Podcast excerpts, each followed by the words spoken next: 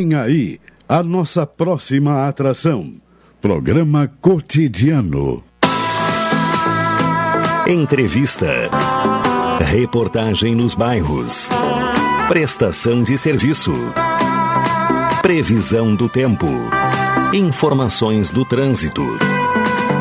Notícias de Pelotas e da região. Programa Cotidiano. O seu dia a dia em pauta. Apresentação Caldenei Gomes.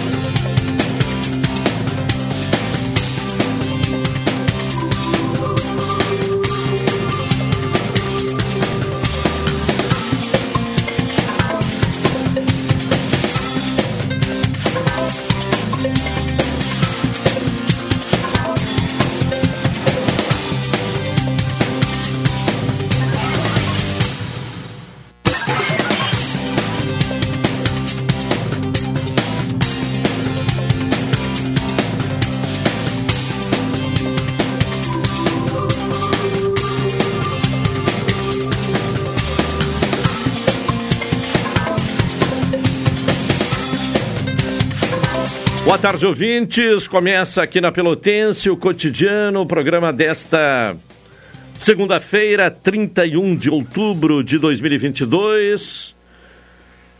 Tempo instável em Pelota, chove, né? Tivemos chuva aí eh, a noite passada, também alguma coisa nesta manhã, pouca é verdade, né? Mas uh, uh, uma manhã né, que foi de céu encoberto, com algum chuvisco.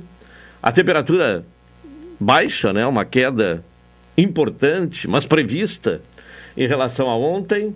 Neste momento, de acordo com o Laboratório de Agrometeorologia da Embrapa, 14 graus e 4 décimos. A umidade relativa do ar, 64%. E a sensação térmica, 12 graus e 3 décimos. Portanto, temperatura de inverno, em plena primavera e depois de um final de semana de verão. A temperatura máxima registrada hoje é atual, né? 14 graus e 4 décimos. A mínima, de acordo com o Laboratório de Agrometeorologia da Embrapa, foi de 12 graus e 9 décimos. A chuva uh, de hoje, né, acumulada de hoje, 2,2 milímetros. Mas já no mês estamos com uma média de 150 milímetros. Começa o cotidiano que tem o Elivelton Santos na parte técnica, Tony Alves na central de gravações, a produção deste programa é de Carol Quincoses, a direção executiva da Rádio Pelotense é de Luciana Marcos e a direção geral de Paulo Luiz Goss. Falamos em nome de Saúde do Povo, deixe seus pais orgulhosos de você, adquira o Plano Casal Aposentado com 70% de desconto. Consultas, exames, eletro e check-up gratuitos. Pronto atendimento e internação no Hospital da Santa Casa com tabela de desconto. Ligue agora para os telefones do Saúde do Povo, 33 25 0800 ou 33 25 0303 Saúde do Povo. Eu tenho e você tem. NET HD TV com Now, ligue 21 23 46 23, ou vá na loja na rua 15 de novembro, 657 e assine já, consulte condições de aquisição. O Guanabara tem as melhores ofertas para você gritar gol na Copa do Mundo. Expresso Embaixador, aproximando as pessoas de verdade. Café 35 Off Store, na Avenida República do Líbano, 286, em Pelotas. Telefone 30 28 35 35. Doutora Maria Gorete Zago, médica do trabalho, consultório na rua Marechal Deodoro, número 800, sala 401. Telefones para contato 32 25 55 54, 30 25 20 59, 81 14 100. Cicred, gente que coopera, cresce. Bem, vamos à previsão do tempo, né? A, a semana começou com, com frio, com chuva, Uh, e, e, o frio parece que vai persistir, né? vai permanecer aí nos próximos dias. Vamos ao Centro de Pesquisas e Previsões Meteorológicas da Universidade Federal de Pelotas. Informações com Gustavo Razeira. Nesta segunda-feira, devido à atuação de uma frente fria sobre o Rio Grande do Sul, haverá condição de céu encoberto com chuva em todas as regiões, com exceção do extremo sul, onde haverá variação de nebulosidade. A partir do final da tarde, a nebulosidade diminui nas regiões oeste, noroeste, campanha e sul. As temperaturas ficam amenas e as mínimas serão registradas à noite em todo o estado. A temperatura mínima observada hoje na estação agroclimatológica do campus da UFPEL no Capão do Leão foi de 14 graus às 6 horas da manhã e a umidade máxima de 95% a 1 hora da manhã. Houve acumulado de 9,2 milímetros nas últimas 24 horas até as 9 horas da manhã de hoje, acumulando no mês 107,4 milímetros, onde é esperado 111 milímetros. A previsão do tempo para Pelotas e região hoje é de céu nublado com pancadas isoladas de chuva, passando a parcialmente nublado a partir do final da tarde. Os ventos estarão de sudoeste a sul, fracos a moderados, com rajadas. A temperatura não passa dos 16 graus. Na terça-feira, céu parcialmente nublado, com períodos de nublado. Os ventos estarão de sudoeste a sul, fracos a moderados. Temperatura oscila entre 8 e 17 graus. Na quarta-feira, condição de céu claro.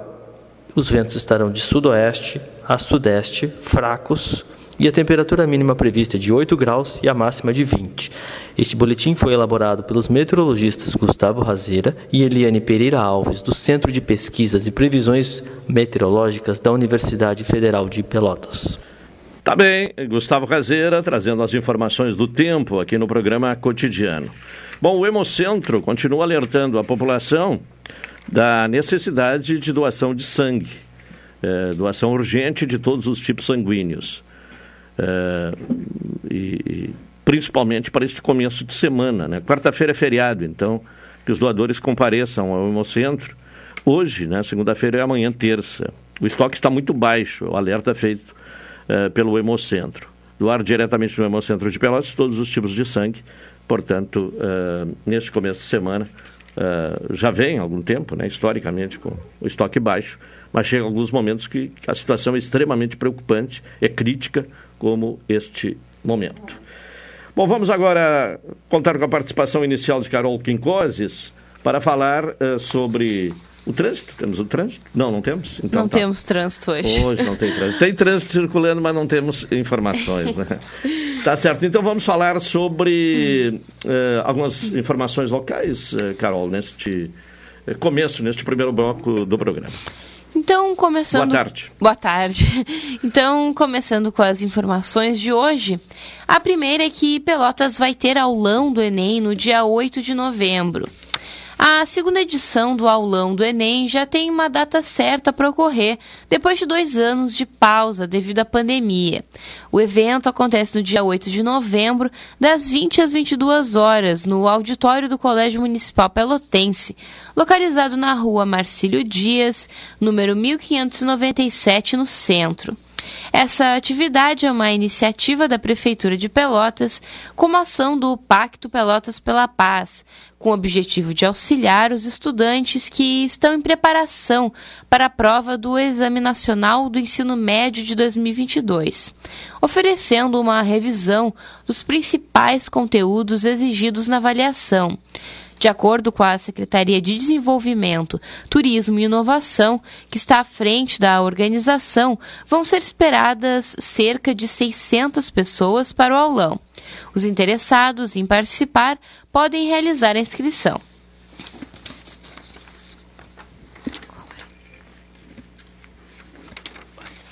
Vamos a mais uma notícia aí? Enquanto aguardamos aí o próximo contato. Uh, a próxima notícia de hoje é que a prefeita lança a campanha Livro na Sexta na abertura da Feira do Livro. Durante a cerimônia da 48ª Feira do Livro, a prefeita Paula Mascarenhas e o secretário de Assistência Social Tiago Binchen, apresentaram um novo projeto chamado Livro na Cesta, que tem a intenção de arrecadar e distribuir livros nas cestas básicas, que são entregues pelo município a famílias em situação de vulnerabilidade. A campanha é da Prefeitura por meio das Secretarias de Assistência Social e de Cultura, com apoio da Câmara Pelotense do Livro e começa nesse fim de semana, mas não tem data para terminar. Bintin pretende mantê-la aberta para que sempre que houver livros disponíveis, as famílias recebam. A distribuição começa hoje e, se forem arrecadados exemplares suficientes, todas as famílias recebem um livro. A cada 15 dias, o município entrega entre 700 e 800 cestas. Tá bem, Carol Quincoses com as informações iniciais. Né? Vamos continuar aqui com o programa cotidiano. Hoje, naturalmente, que a pauta é as uh, eleições, não, o resultado das eleições de ontem, né? A eleição de Lula para a presidência do Brasil e de Eduardo Leite para o governo uh, do Estado. Mas agora vamos ao intervalo, 12 horas 43 minutos. Retornaremos na sequência.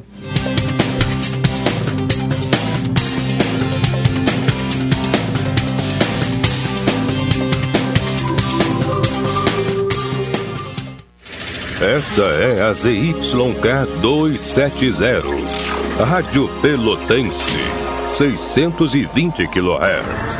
Música, esporte e notícia.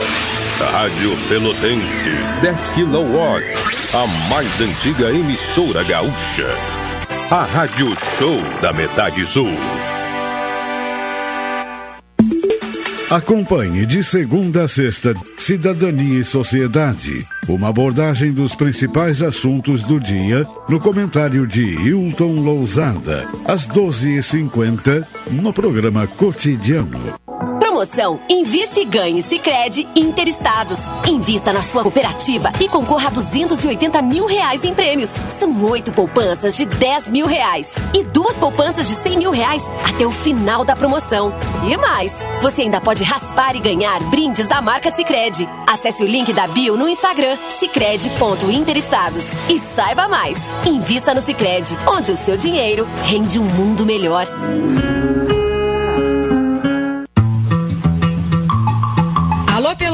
Ele está de volta. Canta, canta, minha gente. X Mais Fácil apresenta Martinho da Vila, 54 anos de muita música boa. A vida vai melhorar. Eu quero me esconder. Sexta, 18 de novembro, às 21 horas, no Teatro Guarani.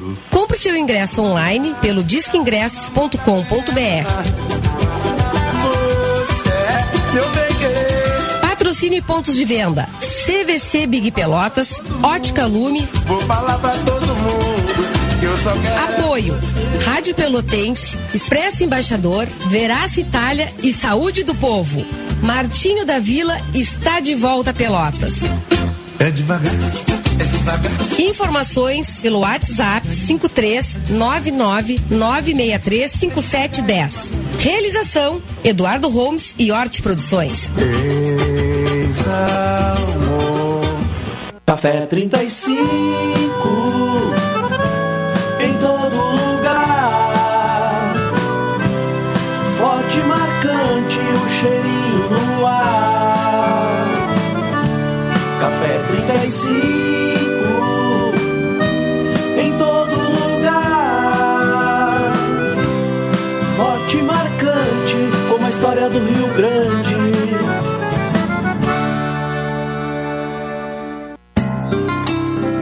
Doutora Maria Goretti, médica do trabalho, realiza exames de admissão, demissão, mudança de função, retorno ao trabalho e laudo PCMSO, Programa de Controle Médico de Saúde Ocupacional. Atendimento nas empresas e no consultório médico, Rua Marechal Deodoro 800, Sala 401, Fone 3225 5554 e 981 14 1000. Programa Cotidiano. O seu dia a dia em pauta. Apresentação Caldenei Gomes.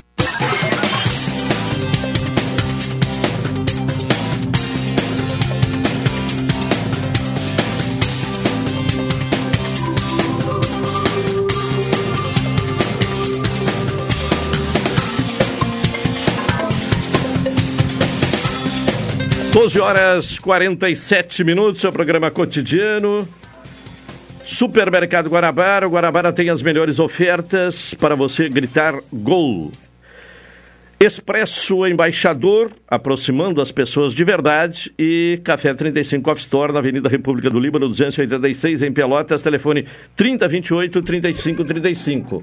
Bom, como consequência do resultado das eleições ontem, né, após a derrota do presidente Jair Bolsonaro nas urnas, Caminhoneiros fecharam trechos de rodovias já ontem à noite e este movimento se mantém hoje pela manhã e ocorre pelo menos em 11 estados e no Distrito Federal para contestar o resultado das eleições. Segundo o balanço divulgado pela Polícia Rodoviária Federal, nesta manhã, há 47 bloqueios registrados nos estados do Rio Grande do Sul, Santa Catarina, Paraná, Minas Gerais, Rio de Janeiro, Mato Grosso, Mato Grosso do Sul, Rondônia, Pará, Goiás e Distrito Federal. Mais cedo havia ao menos 70 uh, eh, pontos de bloqueio, mas segundo a Polícia Rodoviária Federal, o total de interdições vem caindo. Bom, há vídeos compartilhados nas redes sociais e informações uh, oficiais das concessionárias das estradas uh, apontando né, a, a ação dos manifestantes logo após a vitória do presidente Luiz Inácio Lula da Silva, presidente eleito. Bom, o movimento mais forte ontem à noite foi em Santa Catarina, com vários pontos de bloqueio, especialmente na BR-101, e hoje né, se espalha por outros uh, dez estados e mais o Distrito Federal. Uh, aqui em Pelotas, uh, a convocação era para as uh, 10 horas de um movimento de bloqueio na estrada eh, que vai em direção, que, que, permite que se vá em direção ao Rio Grande, no posto uh, Coqueiro. Haveria esta paralisação às 10 horas. O, o líder do movimento uh, é Márcio, me, me auxilia, Carol, Márcio Feijó, né? Feijó? Márcio Feijó, que foi candidato, inclusive, uh, a deputado, não sei bem se é federal ou estadual. Vou confirmar. É, na, na, na eleição recente, né? E... Foi para deputado. Deixa eu ver. Daqui a pouco. Uh, federal. Federal, federal deputado federal. A deputado federal. É, tentamos contato com ele, deixamos recado, não recebemos até agora o, o retorno.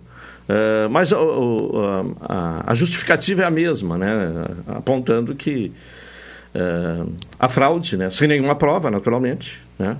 mas apontando que a fraude nas eleições, que as eleições foram fraudadas e, portanto, não reconhecem uh, o resultado de ontem das eleições e, e realizam este, uh, este protesto. Inclusive, há um vídeo né, de uma das lideranças nacionais dando 72 horas para que o Exército uh, tome uma posição, né, assuma o comando do país mas deixando claro também que se 72 horas não houver esta posição do Exército, o movimento tem condição de se manter bloqueando as principais rodovias do país. Então, a consequência das eleições de ontem e dá sinal aí que vamos ter realmente o terceiro turno, né?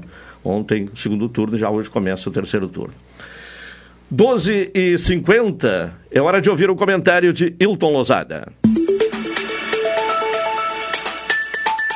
Cidadania e Sociedade. Uma abordagem dos principais assuntos do dia no comentário de Hilton Lousada. Hilton Lousada, boa tarde. Boa tarde, Caldenei. Boa tarde, ouvintes da Pelotense. Bom, segunda-feira, passadas as eleições no segundo turno, como está o ambiente no centro-oeste do país? Bem, Calvinei, hoje é dia de parabenizar os vencedores das eleições. Por razões óbvias e que já ressaltamos aqui neste espaço de cidadania e sociedade por diversas vezes, e em cumprimento às leis eleitorais, os comentários ficaram em certa medida comprometidos. Mas foi um justo comprometimento, uma vez que não poderia haver qualquer tipo de tendenciosidade para candidato A ou candidato B. Em primeiro lugar, é necessário parabenizar o governador reeleito Eduardo Leite. Não tenho com ele relações pessoais ou vinculações partidárias que me obriguem a elogiá-lo ou criticá-lo. É necessário, porém, reconhecer que Eduardo Leite tem berço. Eduardo Leite tem berço democrático. E isto faz e fez toda a diferença nessa eleição. Por estar em Brasília, posso falar com a tranquilidade do distanciamento. Em 2019, em 2020, acompanhei por motivos profissionais e por ocupar funções públicas em Brasília a área de ciência e tecnologia do governo Eduardo Leite. Uma área gerida com extrema competência à época pelo professor Luiz Lame. Acompanhei a reunião do Conselho dos Secretários de Ciência e Tecnologia de todo o país, juntamente com os reitores da Universidade Federal do Rio Grande do Sul, da PUC, RS e da Unicinos com o governador. Sem dúvida nenhuma, uma área extremamente bem gerida pelo governador Eduardo Leite. Obviamente que não somente eu, mas talvez não tão impressionado, pois sabia a origem dele, origem democrática. E isso faz toda a diferença. A rigor, toda a diferença. Em relação ao governador Eduardo Leite, gostaria de parabenizá-lo pela façanha e que venham novas façanhas. Saindo do Rio Grande do Sul e partindo para o cenário nacional, finalmente chegou o dia das eleições, o dia do segundo turno. A expectativa era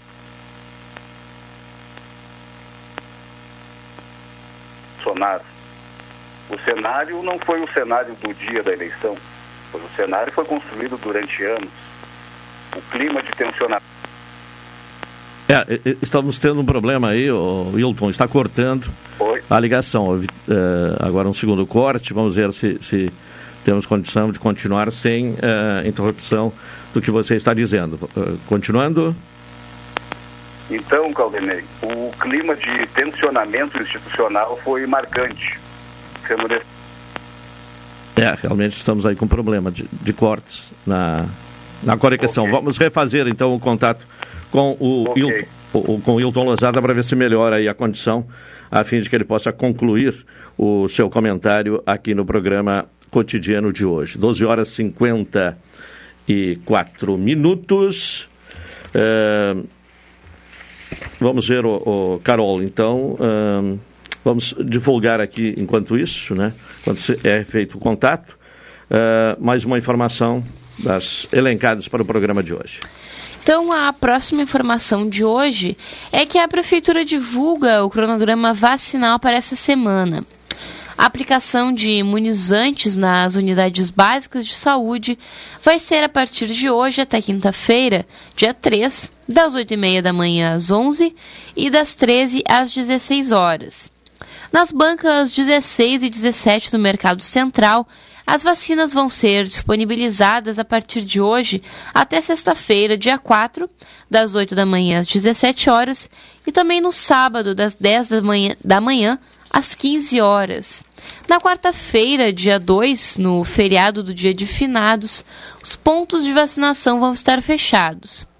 A Secretaria Municipal de Saúde também mantém a campanha Quem Ama Protege, de recuperação das coberturas vacinais. O foco é na ampliação das imunizações previstas no calendário nacional de vacinação em crianças e adolescentes. Refeito o contato com o Hilton Lozada, então ele falava sobre o clima tensionado das eleições nacionais, Hilton. Pois é, Caldanei. O cenário não foi o cenário do dia da eleição. O cenário foi construído durante anos. O clima de tensionamento institucional foi marcante, sendo necessária a intervenção do Tribunal Superior Eleitoral de forma contundente, tanto na véspera quanto no dia da eleição. As pesquisas, mais uma vez, acertaram o resultado. O percentual diz respeito à probabilidade, e como probabilidade é algo que não é certo, acertou-se também na probabilidade. Quando já havia uma certa quantidade de votos, mas ainda havia uma quantidade significativa de votos que poderiam levar o resultado para um lado ou para o outro, o Datafolha colocou a cara na janela, ou a cara tapa, como dizem alguns, e cravou que o presidente seria Lula. A apuração continuaria e nada mudaria aquilo que se viu desde o início com duas ou três subidas de Bolsonaro, a cada atualizada na totalização, Lula cresceu em quase todas as vezes em que mais urnas eram apuradas. Um crescimento sustentado ao longo da apuração. Aqui no Distrito Federal, bem como na região centro-oeste como um todo, Bolsonaro venceu em números absolutos, mas viu sua vantagem diminuir sensivelmente. Em Brasília, nas duas últimas semanas pelo menos, a militância do arco partidário que sustentou a candidatura de Lula esteve presente nas ruas. Se não foi suficiente para vencer a eleição, foi suficiente para diminuir a vantagem de Bolsonaro. As análises proliferaram após a apuração, para todos os gostos. Um ponto que considero fundamental é o eleitorado de Minas Gerais. Lula venceu no primeiro turno e venceu no segundo turno. O tão decantado empenho do governador reeleito Romeu Zema não foi suficiente para virar o jogo em favor de Bolsonaro. Havia governadores prometendo um milhão de votos de vantagem para Bolsonaro em seus respectivos estados. E não foi o que se viu. Ainda que vitorioso em grande parte dos estados, Bolsonaro não atingiu o requisito necessário para vencer a eleição. Ou seja, metade dos votos válidos, mais um voto. Faltou muito voto. Lula disputou sua sexta eleição presidencial. Venceu a terceira. Inegavelmente, Lula estava mais preparado do ponto de vista da compreensão do cenário.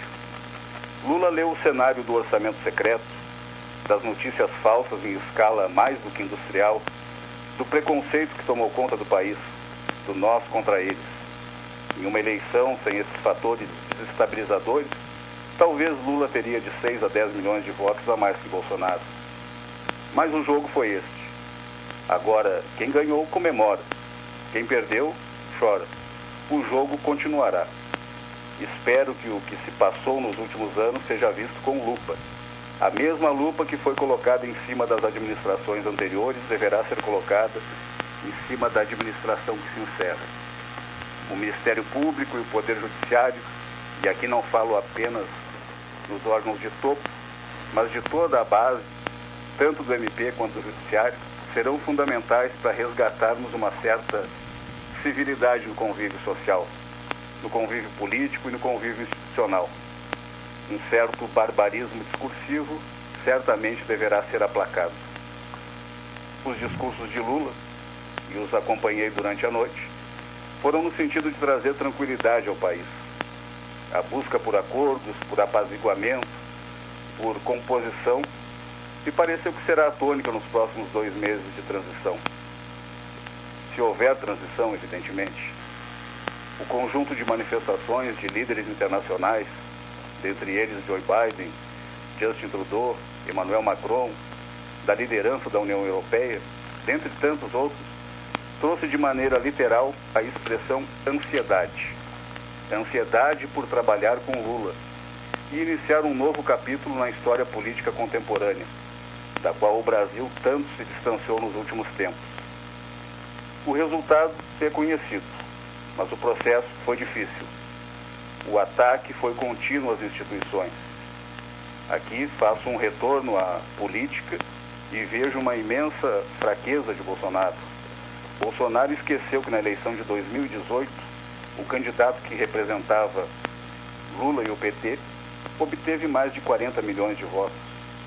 Eleição não é sobre crença, quem é mais bonito ou quem fala melhor. Eleição é voto na urna. Eleição é 13 e confirma ou 22 e confirma. Mais pessoas apertaram 13 e a tecla verde.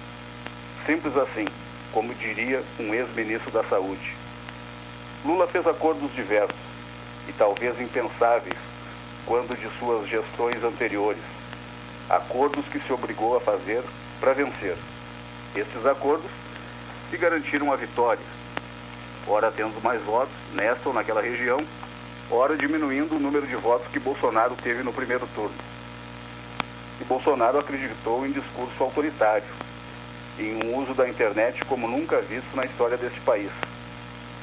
E por falar em internet, externo aqui minha preocupação. O que se viu na internet foi calamitoso. O conjunto de julgamentos proferidos ao longo do ano inclusive em anos anteriores, tanto pelo Tribunal Superior Eleitoral, pelo Superior Tribunal de Justiça e pelo Supremo Tribunal Federal, trazidos à exaustão aqui nesse espaço de cidadania e sociedade, não foram suficientes para aplacar o uso inadequado e criminoso da internet durante a campanha eleitoral. Precisaremos falar sobre internet nos próximos dias, meses e anos. O uso criminoso da internet no domínio da política, se não for freado, certamente trará consequências e efeitos negativos para outros domínios da vida em coletividade. E isso verdadeiramente julgo preocupante.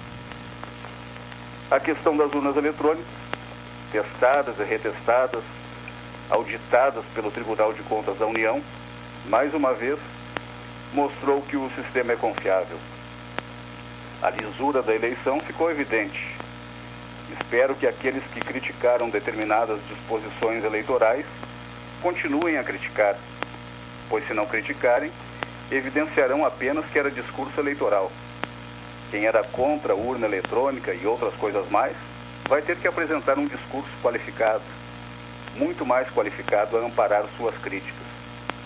Do contrário, será a repetição de argumentos medíocres que irão conduzir aos falsos antagonismos. Tem sempre gente disposta a ser enganada. O que não se tem é gente disposta a ser convencida de que foi enganada. Mas a vida seguirá. Os dias que virão pela frente não serão fáceis, pois os dias que estamos vivendo não estão sendo fáceis. Isso não mudará como que por um passe de mágica. A democracia precisa ser praticada e ela é tão mais eficaz quanto mais ela é praticada. A experiência política que se encerrará no último dia de dezembro deverá ter valido para alguma coisa. Não esqueçamos este tempo. Bolsonaro não foi apenas um político com posições antidemocráticas que chegou ao poder em 2018. Bolsonaro representa um pensamento que encontra eco em parte da sociedade. E negar isso é, no mínimo, falta de inteligência política. Não teremos um mundo cor-de-rosa a partir de hoje, 31 de outubro de 2022. Mas certamente algumas flores poderão voltar a ser plantadas. Será preciso que cuidemos delas, pois a flor da democracia precisa ser cuidada, regada, adubada e mantida longe dos predadores. Eles estão por aí, talvez perto demais. Então, é isso. Para além disso, ouvintes da Rádio Pelotense, o que mais haveria para ser dito? Agora é hora de encerrar a eleição, descansar alguns dias, realizar psiquicamente o que aconteceu, o que nos trouxe até aqui e para onde seguiremos. A política nunca para, ela se recicla. O Centrão já iniciou entendimentos com Lula. Afinal, grande parte do Centrão já estava com Lula desde o primeiro turno da eleição presidencial. Bolsonaro cumpriu sua finalidade. Não havia grande esperança em Bolsonaro como presidente da República. A conjunção dos astros e das estrelas que o levaram à presidência da República, no momento em que haviam pessoas mais qualificadas do que ele para assumir a presidência, nos dizem alguma coisa. Política é assim. Hoje as coisas voltam para o lugar e a política volta para os profissionais os aventureiros precisarão se qualificar mais, se quiserem ocupar o centro das decisões políticas. Mais uma vez, parabéns ao governador reeleito Eduardo Leite, nosso ex-prefeito de Pelotas, e parabéns ao presidente da República eleito, Luiz Inácio Lula da Silva. A democracia venceu, com dificuldades, mas venceu. Caldenei. Tá bem, Hilton. Obrigado e até amanhã. Boa tarde, boa tarde aos ouvintes da Pelotense e até amanhã. Tá bem, Hilton Lonzada com o seu comentário. Uma e seis. Vamos ao intervalo, retornaremos na sequência.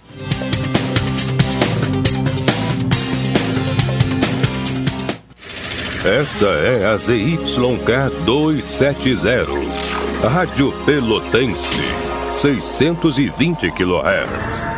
Música, esporte e notícia. Rádio Pelotense, 10 kW, a mais antiga emissora gaúcha. A Rádio Show da Metade Sul. Café 35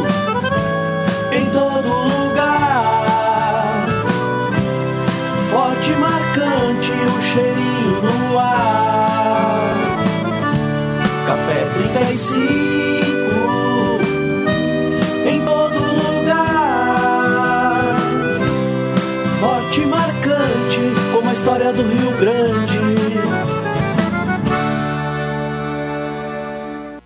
Promoção Invista e Ganhe Sicredi Interestados. Invista na sua cooperativa e concorra a 280 mil reais em prêmios. São oito poupanças de 10 mil reais e duas poupanças de 100 mil reais até o final da promoção. E mais, você ainda pode raspar e ganhar brindes da marca Sicredi. Acesse o link da bio no Instagram sicredi.interestados e saiba mais. Invista no Sicredi, onde o seu dinheiro rende um mundo melhor.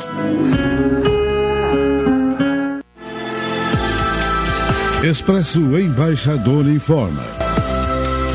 Entrarão em vigor as novas modalidades da linha Pelotas Porto Alegre, Porto Alegre Pelotas.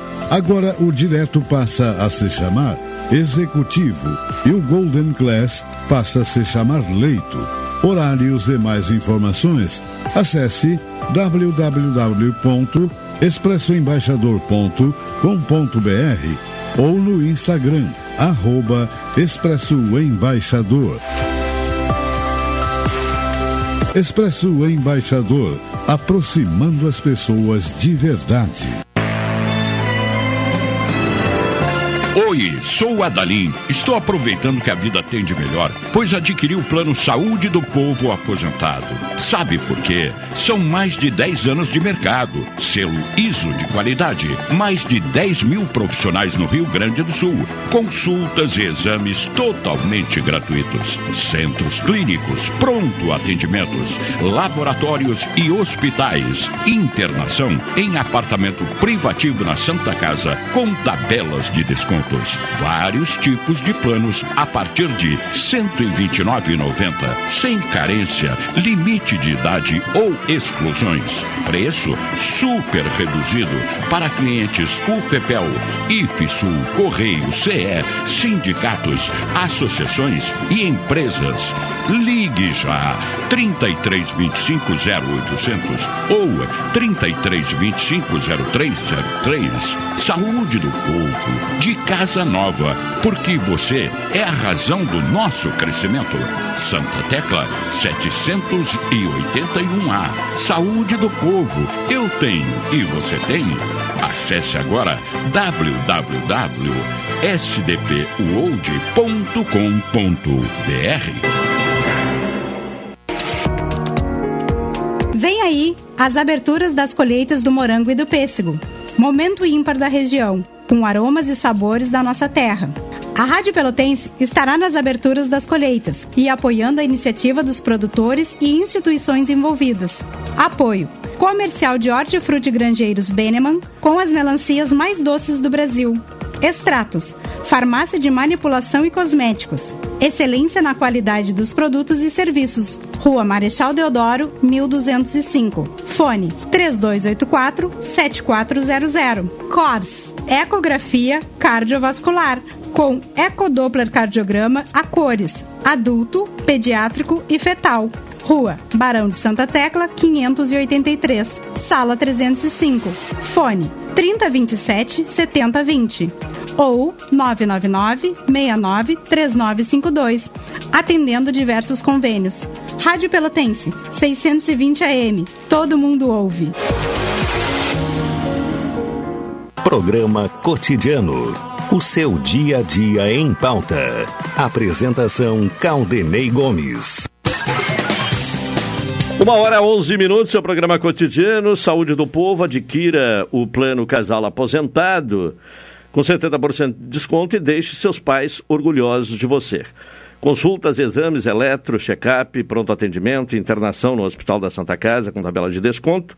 O telefone é o 3225 uh, 0800 e o 3325 0303 Saúde do Povo. Eu tenho e você tem. Bom, daqui a pouco já vamos com a participação dos nossos convidados no programa de hoje, repercutindo as eleições de ontem. Mas antes, um contato com o padre Wilson Fernandes, da paróquia Sagrado Coração de Jesus, uh, com a qual a Pelotense já fez, inclusive, alguns eventos né, de parceria. E, e, e, a, e a, paróquia está de, de aniversário, né, está em festa, 110 anos de fundação da paróquia Sagrado Coração de Jesus. E tem uma programação que já vem sendo realizada há alguns dias, mas ainda tem eh, alguns eventos eh, para acontecerem. Padre. A Igreja do Porto. A Igreja do Porto, me ajuda aqui o, professor João Manuel Peio. Uh, padre Wilson, boa tarde.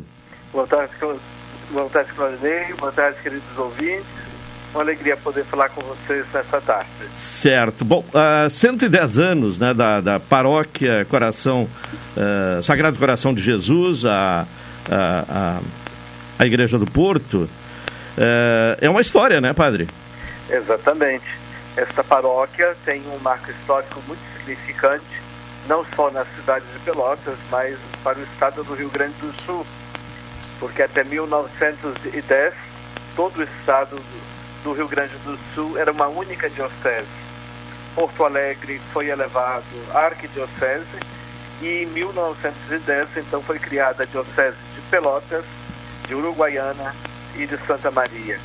E Pelotas, então, tem em 1912 a criação da sua primeira paróquia após ser elevada à diocese, que é a Paróquia da Luz e a Paróquia Sagrado Coração de Jesus. E dessas paróquias criadas então lá em 1912, a Igreja do Porto, a Paróquia Sagrado Coração de Jesus, é a única que está de pé como construção, edifício, o templo. Então é uma marca histórica dentro do, da região sul, mas também dentro do nosso estado. Certo. Bom, o prédio que inclusive está passando por uma reforma, né? Exatamente. É. Como é que está é, esse trabalho de reforma? Fomos atingidos ali no ciclone em 2020 e agora fizemos, concluímos a primeira parte, que foi escoramento. Agradeço a colaboração, a participação de todos. E agora nós entramos na segunda etapa, que é do salvamento da estrutura e, e então vai exigir uma demanda de trabalho muito grande ainda pela frente. Sem fazer isso, ainda não, não, não estamos livres e isentos do risco de colapso da própria igreja. Estamos aqui com o professor João Manuel Peio, que é um historiador. Alguma referência aí, alguma questão, observação a respeito da Igreja do Porto, professor? Bom, a Igreja do Porto é um símbolo para Pelotas, tanto que a Sagrado Coração de Jesus é conhecida realmente por Igreja do Porto. Né? Apesar de ter um nome tão bonito, ele, ela adquiriu um apelido. E é conhecida pelo apelido. Pelo apelido. É. E sempre foi uma igreja que promoveu uh, ações né, de ajuda para a manutenção do próprio prédio, como também para dar à comunidade, de vez em quando, certos apoios logísticos dentro da cidade. Ela é uma ação é, que não só é religiosa, como também de uma política de base de apoio ao povo que predominantemente vive na região do Porto. É. Né? Padre, inclusive, há um trabalho permanente né, de, de, de atendimento um trabalho, a pessoas carentes. Né? Há um trabalho permanente aí, sempre Sim. acontecendo. E assim, vale lembrar da história, né, que em 1945, se não me engano, foi a época de uma grande enchente que atingiu aqui a região do Porto e a paróquia foi sede, foi abrigo, não é, uh, para, para aquela época. E continuamos até hoje, nós atendemos 70 famílias, hoje na atualidade, com alimentos. Nós estamos com o projeto Dar Mãos de Comer, distribuindo 150 refeições todos os domingos para as pessoas que estão em situação de rua, sem contar outras atividades de cunho uh, pastoral social que, que temos aqui na nossa paróquia. O grupo da terceira idade que, que se reúne, que faz tricô, que faz uh, as roupinhas para as crianças e são distribuídas nos hospitais, também para aquelas mães que estão em situações difíceis, que não tem como preparar seu enxoval. Então, é uma rede de solidariedade muito grande desenvolvida aqui na nossa paróquia. Bom, o que, que será feito ainda aí nos próximos dias para marcar essa data tão importante dos 110 anos da paróquia? Então, amanhã, dia 1 no dia em que a paróquia foi criada, às 19 horas, nós teremos uma celebração eucarística. Logo após, uma confraternização comunitária, cada um traz um, um pratinho que logo depois da missa nós vamos então celebrar juntos. E no dia 5 de novembro, encerrando as comemorações que tivemos por esse jubileu, nós vamos ter um jantar dançante, poucos ingressos ainda à disposição, que podem ser adquiridos um, pelo 3222 3678 ou 90703 eh, 3999. Certo. Padre, muito obrigado e tenha uma boa tarde. E uma alegria poder estar com vocês nessa tarde. Tá bem, muito Será uma obrigado. recebê-los todos para a celebração de nosso jubileu. Tá bem, muito obrigado ao padre Wilson Fernandes, pároco da Sagrado Coração de Jesus, a Igreja do Porto. Uma e 18, professor Peio, ah, resultados previsíveis na eleição de ontem? Para mim foi. Eu sempre disse que provavelmente desce ah, Lula para a nação e o Eduardo para o Rio Grande do Sul. E eu eh, sempre trazia a baila de que esses dois ganhando as eleições seriam graças aos, ao próprio trabalho feito pelo Bolsonaro e pelos discursos aqui no Rio Grande do Sul do Onyx, que não atentaram muito para a realidade das coisas, né? É, se preocuparam mais em contar vantagens, propriamente dito, e até tinham algumas, né? mas é, também esqueceram de se desculpar de outros fatos que eles cometeram e que não deviam ter cometido, como o próprio desenvolvimento das ações governamentais durante a epidemia. Questão da não só da compra das vacinas, mas um discurso favorável à vacina. Os dois tinham discursos desfavoráveis a ela e tentando sempre impor a contami- contaminação de rebanho, que não se tem ideia de quantos mortos haveriam no país. Né?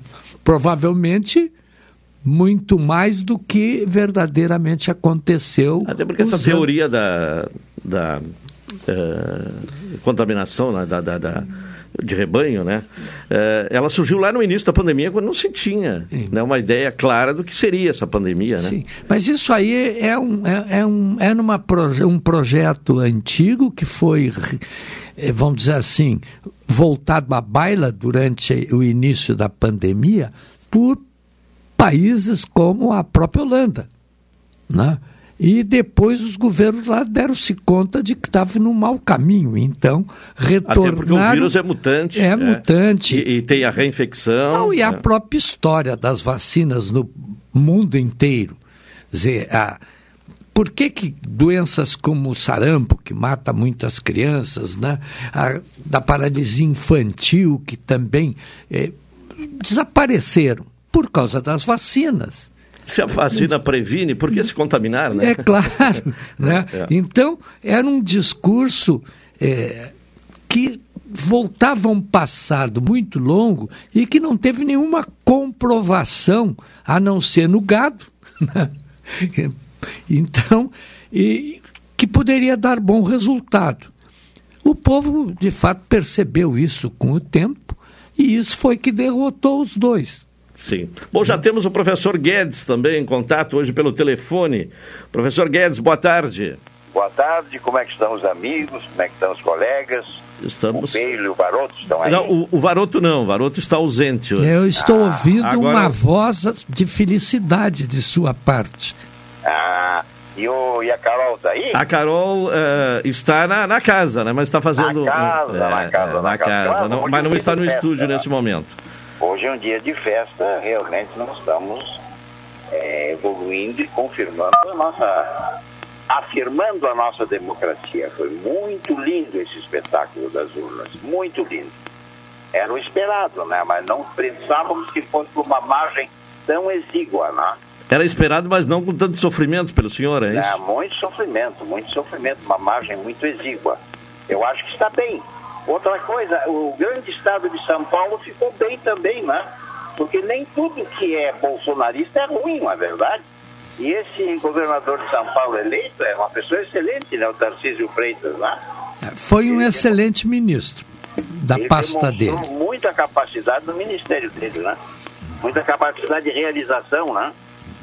É, ele é um sim. técnico, né? Quer dizer, São Paulo ficou bem, Rio Grande do Sul. Eu não gostei de uma coisa, sabe?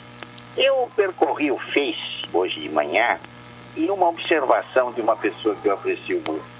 Não, porque nas eleições do Eduardo, né? é, a coisa ficou em votar no menos ruim, entende?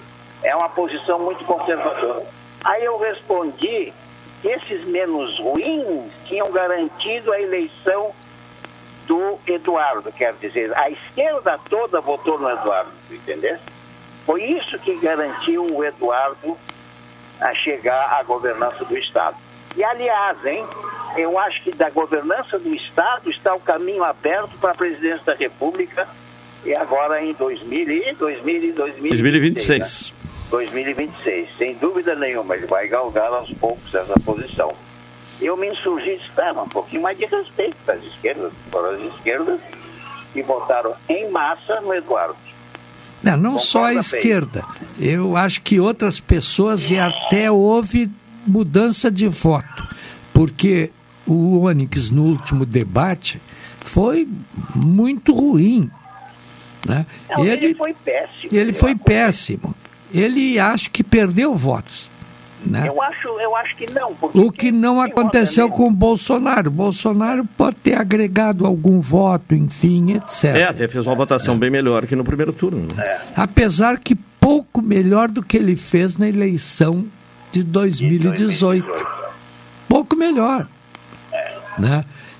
A população brasileira aumentou, o número de votantes aumentou, e ele aumentou provavelmente na mesma proporção.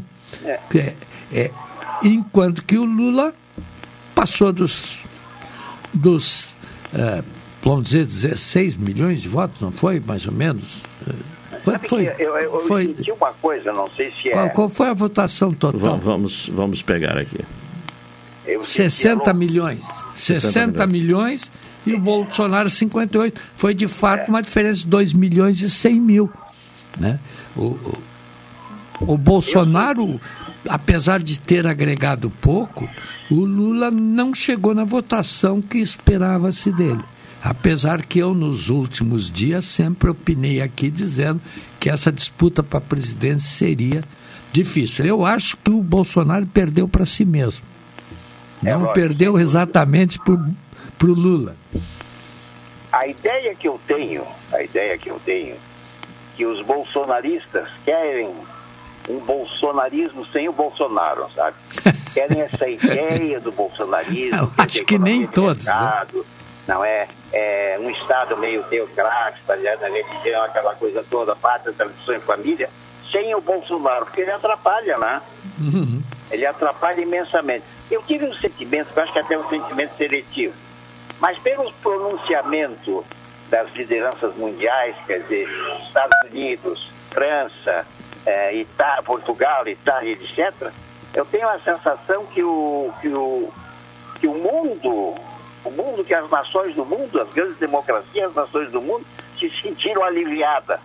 Eu também acho. aliviadas com a, com a eleição do Lula, sabe? Não, porque o Bolsonaro, veja com o caso do presidente da França. Dizer, ele não só atacou a França, como atacou até a mulher do presidente mulher da da França. Quer dizer, é uma falta de tato inconcebível. De início, ele fez três atropelamentos graves. A mulher do, do presidente da França. Em segundo lugar, abrir a embaixada brasileira em Jerusalém.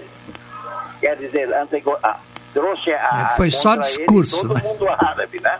Em terceiro lugar, o, a disputa com a China, né? Foi muito grosseiro com, com a China, que provocou um pronunciamento muito forte do embaixador chinês. Até porque a China é o maior comprador do Brasil. Claro. Entendeu? Os Estados Unidos é o segundo, mas a China é o primeiro. É a primeira. né? É o que permite que a gente tenha um equilíbrio das contas entre o que se compra, o que se vende, enfim, etc. Assim que surgiu a pandemia, Hum. ele já atribuiu a origem a um laboratório chinês, que tinha escapado do laboratório chinês o vírus. O vírus. Certo. O que provocou uma reação muito forte da China, lógico. Bom, ah, como Por isso que eu digo que o Bolsonaro perdeu para ele mesmo. Sim. Exatamente. Bom, como consequência do resultado das eleições, hoje já há um protesto de caminhoneiros bolsonaristas fechando rodovias em 11 estados, inclusive aqui em Pelotas, por volta das 10 horas haveria um protesto, creio que tenha sido realizado. Também no Distrito Federal. Isso aí é porque eles estão perdendo aqueles mil reais tá? né? de que o governo estava lhes dando, que é uma verdadeira compra de votos. Tá? Isso aí. E, e- e qual a, a consequência, pela importância que tem as rodovias, ah, inclusive há vídeos aí dizendo que vão resistir até que haja uma intervenção do Exército e dão um prazo de 72 horas para o Se Exército. houver intervenção do exército, vai ser contra eles, como já aconteceu. Né? Que reunir e disse, olha, vocês ou voltem a trabalhar ou nós vamos substituir os motoristas. Entendeu? Quer dizer, Eu, eu acho que a então coisa- isso é, olha, é, é aquele fogo de pólvora, né? Dá um logo em seguida desaparece. Aqui, viu? Professor Guedes? Eu, não, eu falei com uma pessoa. Tá Ah, sim. aqui. Tá, e a sua opinião sobre esta questão aí do protesto dos caminhoneiros? Estar parado aqui. Ah, não, não. Rodovia, tá? Obrigado. É que eu tô na ciclovia parado aqui. Ah, é? É. Ah, Olha, a Carol chegou, viu? E desculpa ao ciclista. ah tá. Eh, Quer, quer um tempinho aí para para buscar um, um- um melhor local para... Não, não, não, não. Tô muito confortável aqui, não tem problema. Ah, tá bem, tá certo. Tá, então, ô, ô, professor, e essa questão aí dos caminhoneiros? Eu acho que eu, eu, eu tenho a ilusão, não é? Porque a gente sempre tem que pensar com os próprios pensamentos. É uma coisa passageira que vai logo se diluir. É, é o que eu acho. Até porque Que a quem está fazendo se mais. contra essa. Porque não tem sentido, não é? Não tem sentido. E vão, e vão, e vão adjetivar os caminhoneiros como pessoas que, que protestam né, contra a eleição do presidente Lula. Né? Eu acho, que Guedes. Guedes, eu acho o seguinte: que quem promove esse tipo de comportamento dos caminhoneiros são os empregadores. Que grande parte dos caminhões que estão nas estradas são de empresas, não são efetivamente Do autônomo. do, É. é, do caminhoneiro que é dono do seu próprio veículo. A grande maioria são funcionários de empresas que têm 40, 50, 200 caminhões andando por todo lado. Então aí tem que se olhar direitinho de onde parte essa intenção de parar os caminhões.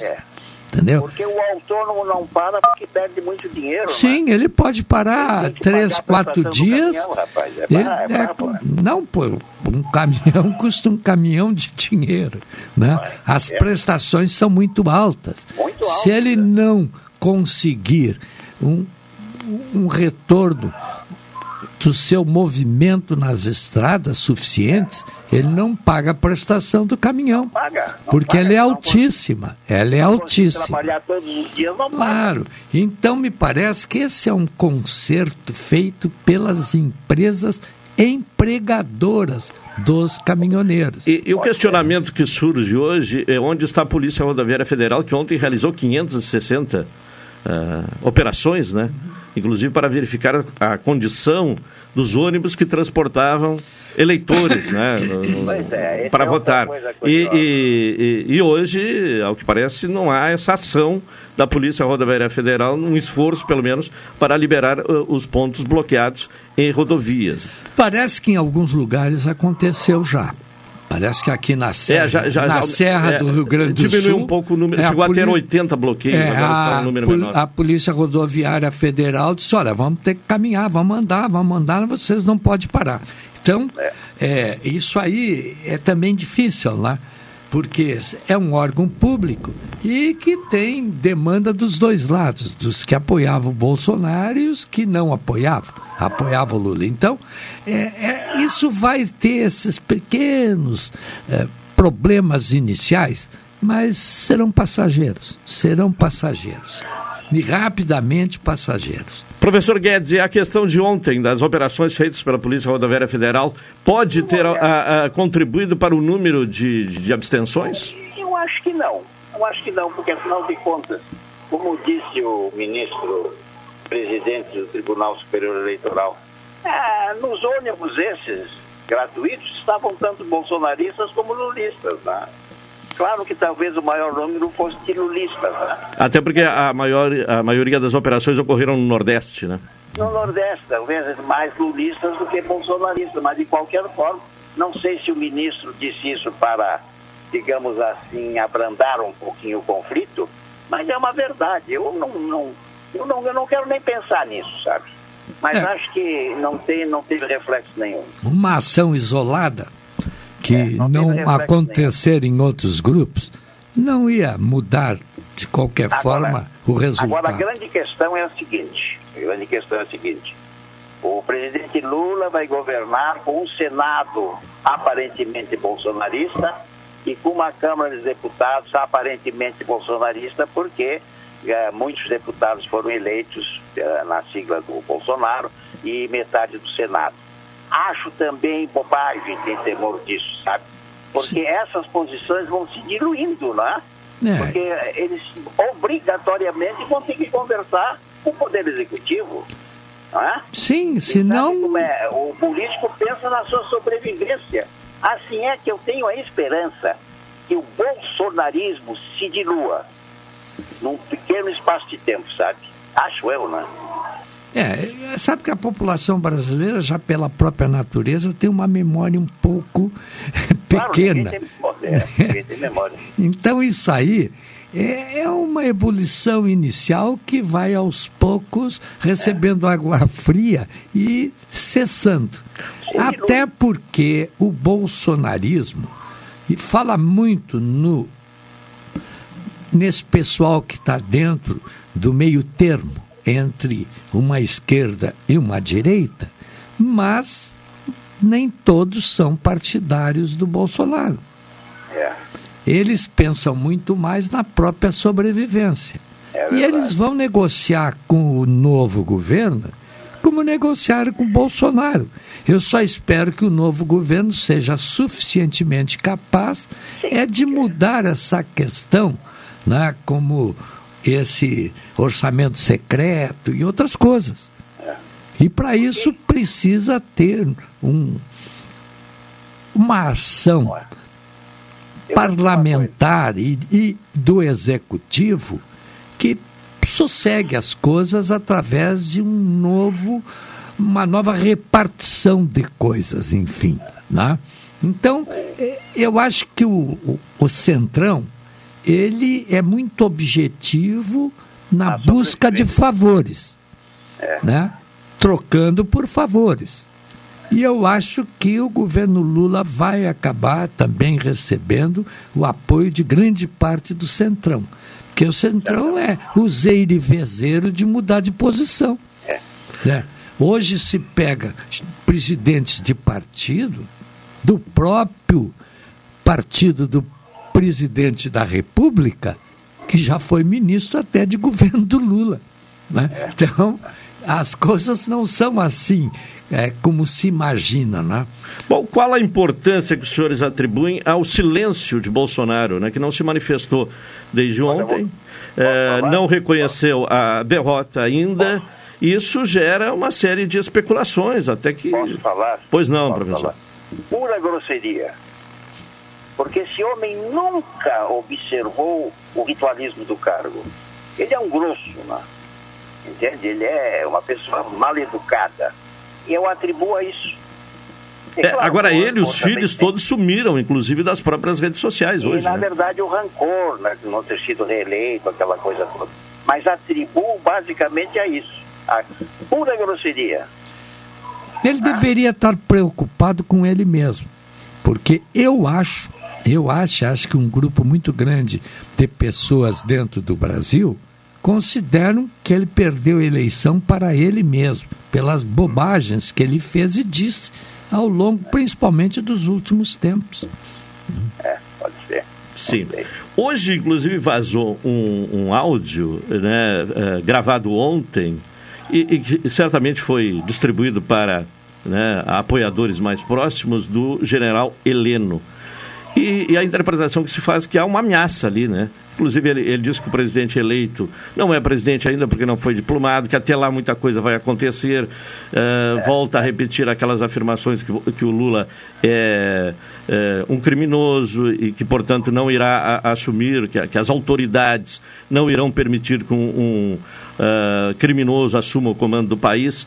Esta declaração atribuída ao general Heleno preocupa, professor Peio? Eu acho que não. Porque o Heleno já cantou, né? Se gritar alguém ladrão dentro do Congresso, né? não fica ninguém do bom. Do... É.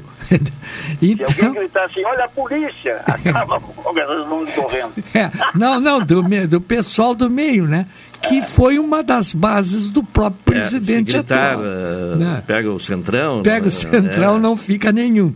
Né? É. Então, o general Heleno, ele está defendendo em causa própria. Ele quer continuar recebendo de todos os lados. Ele recebe como general do Exército, como o atual presidente tirou o limite para o pessoal do Exército de que teria um teto.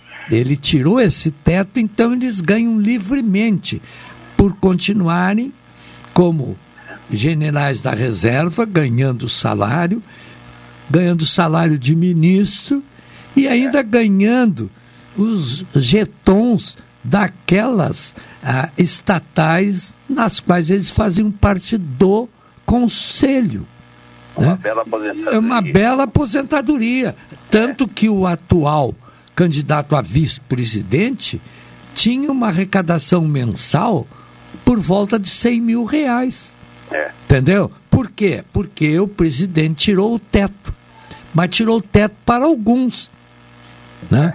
Não tirou para os professores, não tirou, não tirou para alguns. Automaticamente fazendo um serviço a apoiadores. Aliás, esse então, teto é constitucional, né? É claro. Né? É. o teto, então, foi rompido no Brasil para que alguns que são partidários do presidente aumentassem seus ganhos mensais. Né? É, mas, mas, resumindo a história, eu não acredito é, na participação do Exército em qualquer. Não, não, não. O Exército não. não. Acredito, não. Esses tá, que fazem tá parte fora, tá do fora. Executivo, esse pessoal é. que faz parte do Executivo, é que tem interesse de continuar ganhando esses altos salários, é. né? acumulando o benefício do Exército, da, de estar no governo como ministro. Mas para tem... continuarem, terá que haver uma intervenção das Forças Armadas. Sim, sim. sim. É, é. Mas as Forças Armadas não entram nessa. Não entram e nessa. não, não entram nessa. nessa. Os, os generais da ativa, eles se dividem entre oposição e apoio do presidente. Mas nenhuma das partes tem condição de comandar o exército para entrar numa fria. E ele é. sabe que vai ser fria. Porque os danos causados ao exército com aqueles 21 anos né, de ditadura não tem como ter um prolongamento. Porque aí o exército depois vai fazer o quê? Eles têm feito um esforço para Além do isolamento que seria do Brasil, sim, sim claro. Né? Eles é. têm que recuperar a sua imagem, que estavam, de fato, recuperando. Esses generais que entraram para o executivo, etc., todos na reserva, né, com um ou outro que continuaram na ativa, mas né, só que quem ficou no exército quer continuar recuperando a imagem do exército e não dar um, chute no barril e por tudo a perder que eles conquistaram. Além do mais, além professor Guedes, eles não entram porque falta um mote, falta uma palavra de ordem. Durante a, a Revolução de 1964, era o anticomunismo, era o Brasil sindicalista. Né? O que tentaram reinventar perigo, agora. Era aquele perigo inventado e os americanos apoiantes, por quê? Porque tinham perdido Cuba em 59, 58 e não podiam arriscar que um Brasil, com um país uma dimensão do Brasil, né? É, então criaram essas teorias. O Lincoln Gorda é responsável por boa parte delas. Mas agora está faltando um mote. Né? É ridículo dizer, não, o exército. Agora os Estados Unidos está contra, né? É?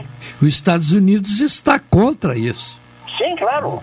Não É, tem, e, e- não e a tem. alegação, inclusive, do, para o movimento dos caminhoneiros, como também é, alegado, inclusive no áudio é, pelo eh, general Heleno, é que as eleições foram fraudadas, mas sem nenhuma prova, né? É, lógico.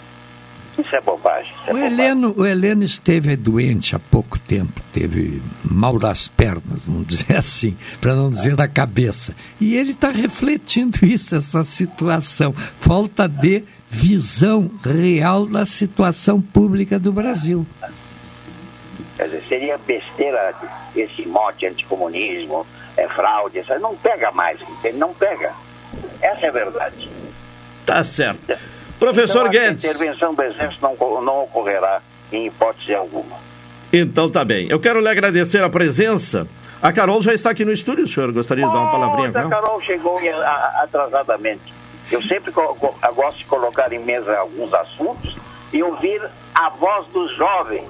Então, tem, tem algum tema específico aí? Hoje não tem, mas Não na tem. próxima segunda-feira eu vou colecionar uns quantos. Tudo bem. bem? tá bom. É, ok. Tá certo, professor Guedes, muito obrigado. tarde? Uma boa tarde. Uma boa tarde e até a próxima segunda-feira. Um Bom, hoje- abraço no meu colega Peio. Tá certo, ele está lhe ouvindo. Ah, e o Renato Varoto hoje tinha um compromisso profissional e por isso não está presente ao programa. Uma hora e 44 minutos, vamos ao intervalo, retornaremos na sequência.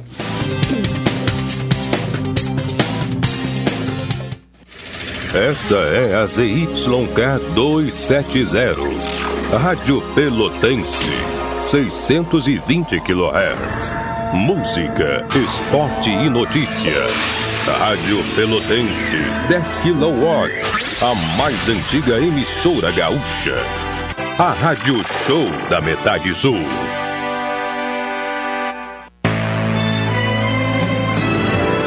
Oi, sou o Adalim. Estou aproveitando que a vida tem de melhor, pois adquiri o plano Saúde do Povo Aposentado. Sabe por quê? São mais de 10 anos de mercado, selo ISO de qualidade, mais de 10 mil profissionais no Rio Grande do Sul, consultas e exames totalmente gratuitos, centros clínicos, pronto atendimentos, laboratórios e hospitais, internação em apartamento privativo na Santa Casa com tabelas de descontos, vários tipos de planos a partir de R$ 129,90, sem carência, limite de idade ou exclusões. Preço super reduzido para clientes UFPEL, IFSUL, Correio, CE, sindicatos, associações e empresas. Ligue já 3325 0800 ou 3325 0303. Saúde do povo, de casa nova, porque você é a razão do nosso crescimento. Santa Tecla 781A. Saúde do povo, eu tenho e você tem. Acesse agora www.sdpuold.com.br.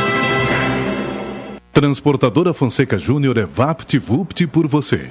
Ligue 053 32 78 7007 e transporte suas encomendas com praticidade, rapidez e segurança. O acesso à informação é um importante instrumento para o controle do câncer. O diagnóstico precoce amplia as chances de cura em até 95%. Você sabia que existem novas tecnologias que garantem uma melhor qualidade de vida dos pacientes que convivem com a doença? Com três perguntas, você pode conscientizar, alertar e salvar vidas. Campanha Outubro Rosa da FEMAMA. Acesse femama.org.br e engaje-se na luta. Apoio Rádio Pelotense 620 AM. Todo mundo ouve. Atenção! A loja Calzum Pelotas, especializada em sucos e calzones, oferece vaga de emprego para o cargo de atendente. Interessados, deixar o currículo na loja situada na rua Marcílio Dias, 3131.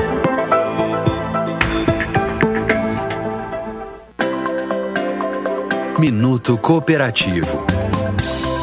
O cooperativismo cuida de você. Você sabia que as cooperativas de saúde oferecem atendimento médico, odontológico e psicológico? E que a maior cooperativa de saúde do mundo é brasileira?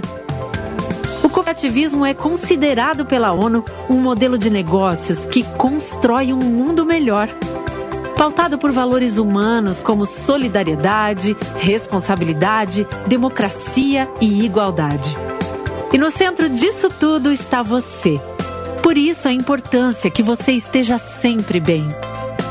Saiba mais sobre as cooperativas de saúde da sua região.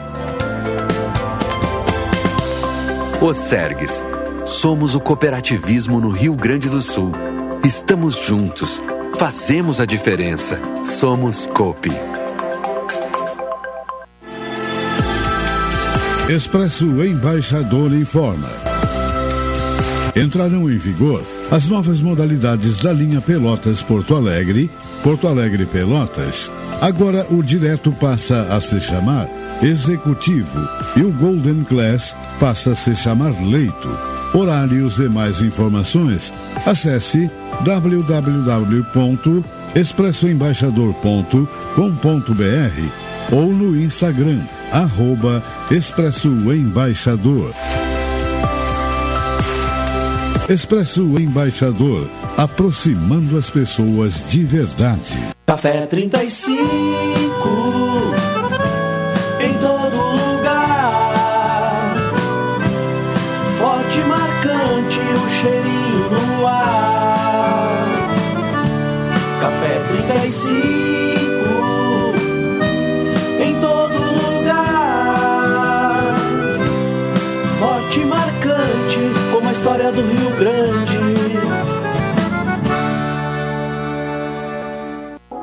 Promoção Invista e Ganhe Sicredi Interestados. Invista na sua cooperativa e concorra a 280 mil reais em prêmios. São oito poupanças de 10 mil reais e duas poupanças de 100 mil reais até o final da promoção. E mais, você ainda pode raspar e ganhar brindes da marca Sicredi. Acesse o link da bio no Instagram sicredi.interestados e saiba mais. Invista no Sicredi, onde o seu dinheiro rende um mundo melhor. Programa Cotidiano. O seu dia a dia em pauta. Apresentação Caldenei Gomes.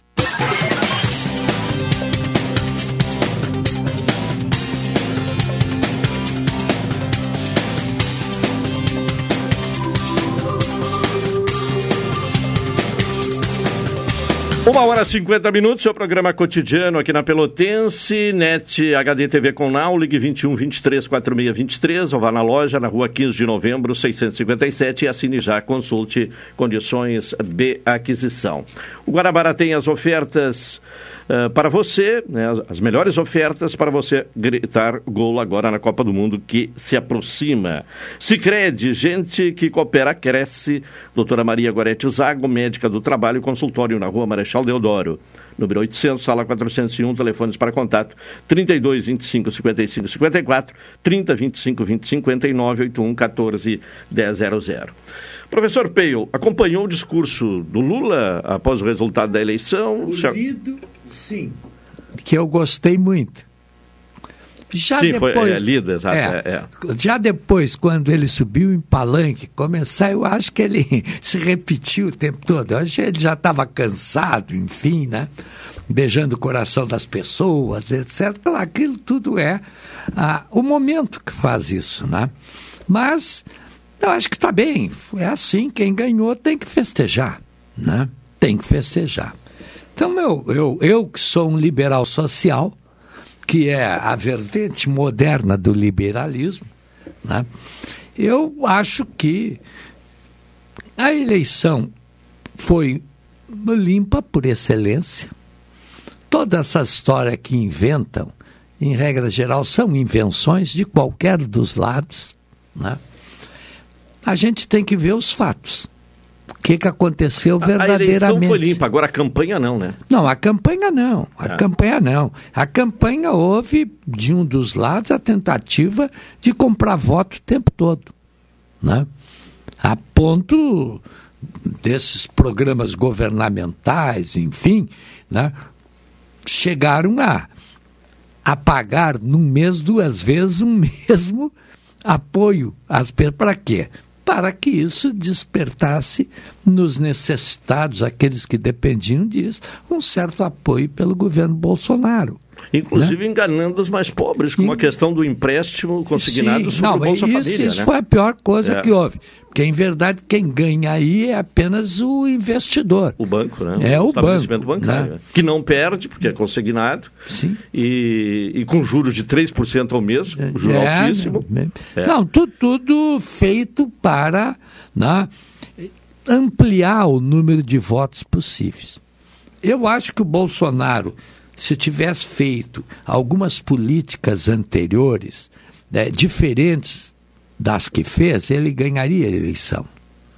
Se ele tivesse tido uma visão das necessidades da população em relação à vacinação do povo brasileiro em combate a, ao vírus, né, ele teria ganho essa eleição. Mas não, ele pegou o caminho errado.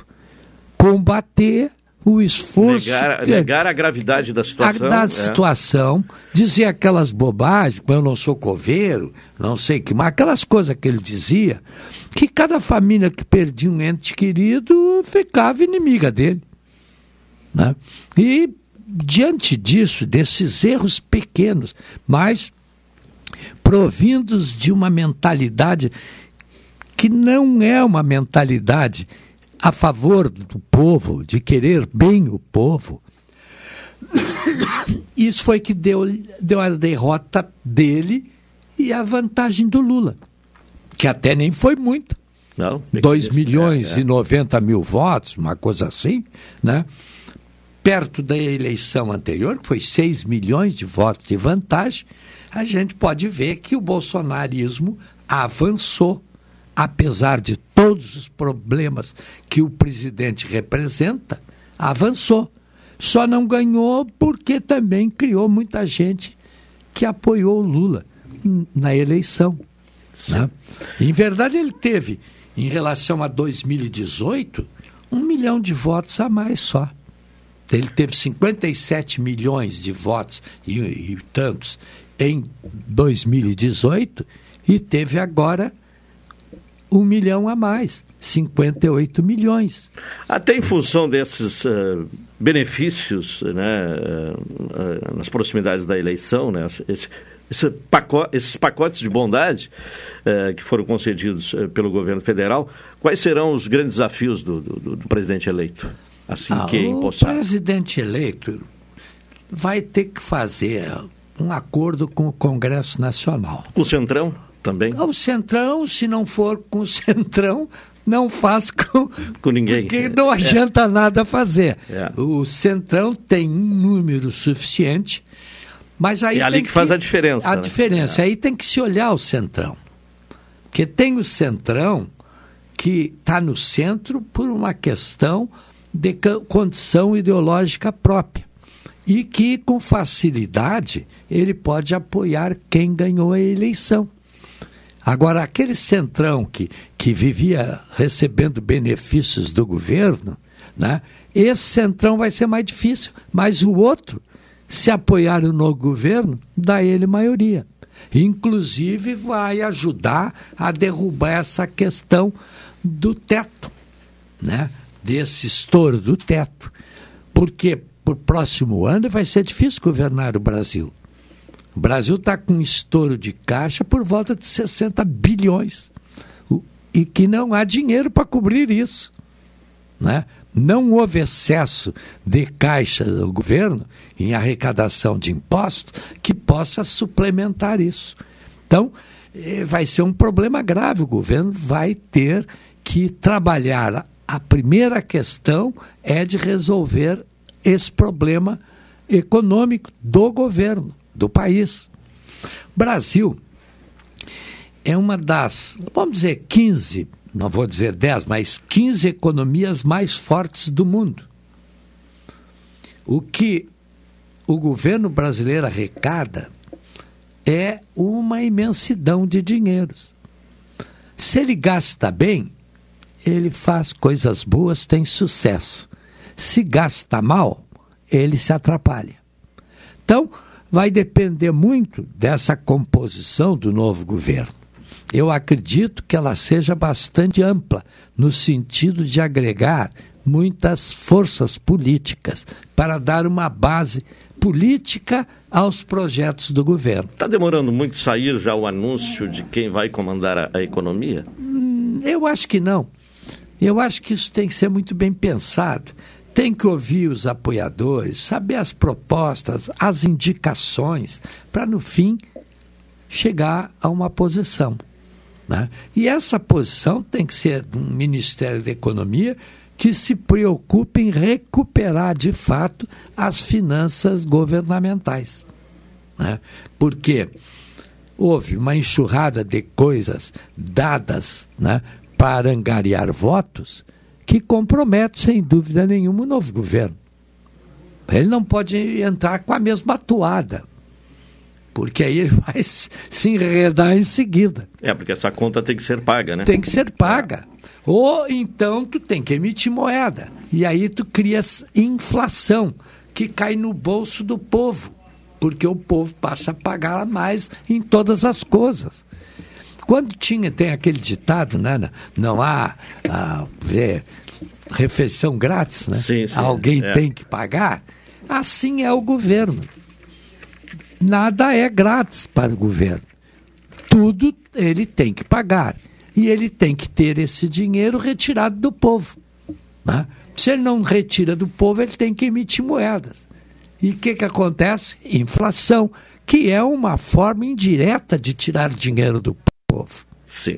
Se, o pessoal não pensa nessas coisas, vai na, nas conversas do eu fiz e tal, etc., sem saber como foi feito. Esse é um dos problemas brasileiros. É, é, a falta de percepção da realidade de um governo. De uma compreensão melhor. É, né? Achar que o governo pode dar. Tu não dá nada. Sim. O governo só transfere dinheiro que seria para benefícios do povo em alguns outros benefícios alheios ao interesse do povo. Sim. Né? Professor. E não é, não é uma questão do governo que claro, atual, não, é uma não, questão é. de todos os governos. É do sistema. Do sistema. É. Final de programa, quero agradecer ao professor uh, João Manuel Peio, que esteve conosco. Uh, um, um, aviso apenas aqui, né, passado pelo ouvinte, estamos sem energia elétrica em parte do Jardim Europa, no bairro Areal, desde ontem às 19 horas. Veja só, desde às 19 horas de ontem. A empresa já foi comunicada, mas não tomou providência de restabelecer a energia elétrica lá no, no, Jardim Europa desde ontem às 19 horas, em parte do Jardim Deve Europa. ter havido um pane muito grave. Um pane muito Certamente é, a, é. a, companhia sabe. Sabe o que, que, é e é hora de atender, e, né? E, não, e, é. e, pode já estar até tentando, né? É, esperamos que sim, né? Que se restabeleça essa condição para os moradores. Que todo mundo fale a verdade. No Brasil, isso é uma das coisas claro. que se pede. Sim. Né? É, inclusive explicando né, para as pessoas sim. o que é que aconteceu e qual é a previsão né, de, de retorno. Final de programa, vem aí o Cláudio Silva com a Super Tarde. Retornaremos amanhã às 12 horas e 30 minutos. Uma boa tarde a todos. Até amanhã.